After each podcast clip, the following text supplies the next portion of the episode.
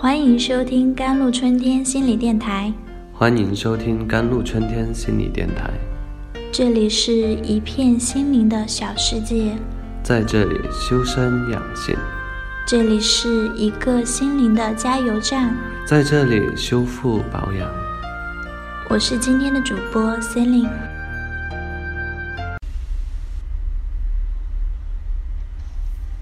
一个小小的反馈就能够缓解，甚至是治愈伤痛。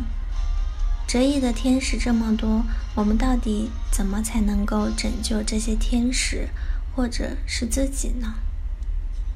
其实小小的反馈就能够帮助我们缓解，甚至是治愈这些小小的伤痛。比如说，面试结束之后，面试官走出来宣布结果的时候。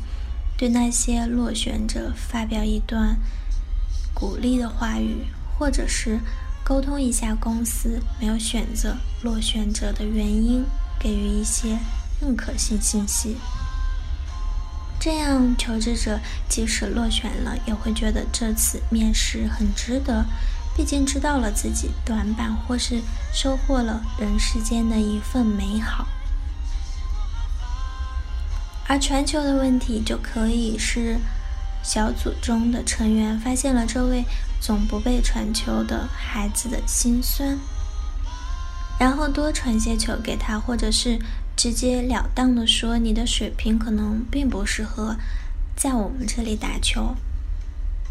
这样可怜的小孩虽然一时很难过，但他知道了是自己的水平还需要提高，而不是自己。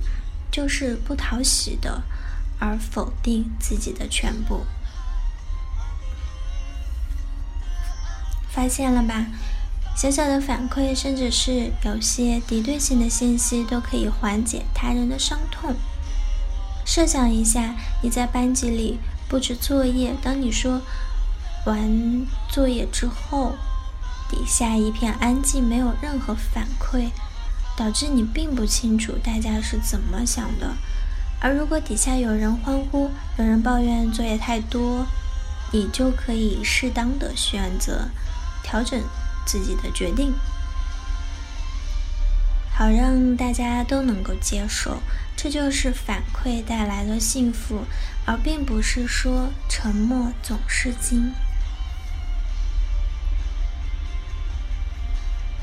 然后要学会给予适合他人的反馈方式，比如被当成是空气比较好一些，还是被当作是陌生人好一些呢？其实陌生人会好一些哦，因为即使别人视你为陌路，这件事情不能够治愈你内心的伤痛，但是它最起码可以让你停止流血。促进你的恢复，而不是把你当做空气，仍然会影响你很久很久。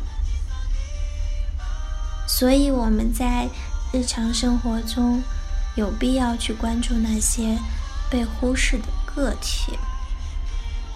同时，在公司竞选之中，时常会需要刷人，或者是开除某些员工。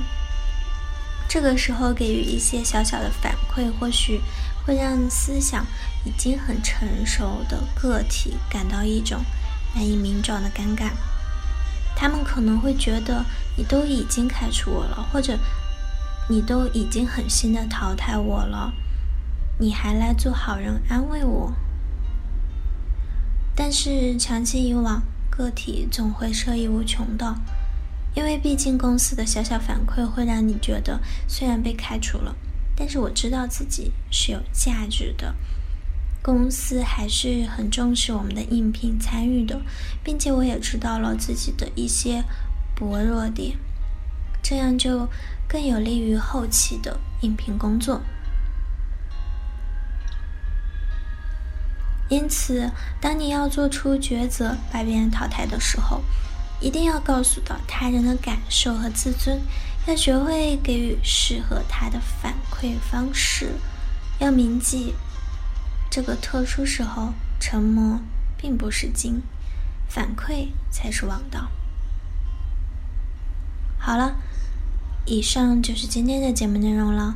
咨询请加微信 jlcd 幺零零幺或者关注微信公众号甘露春天微课堂收听更多内容。感谢您的收听，我是 Celine，我们下期节目再见。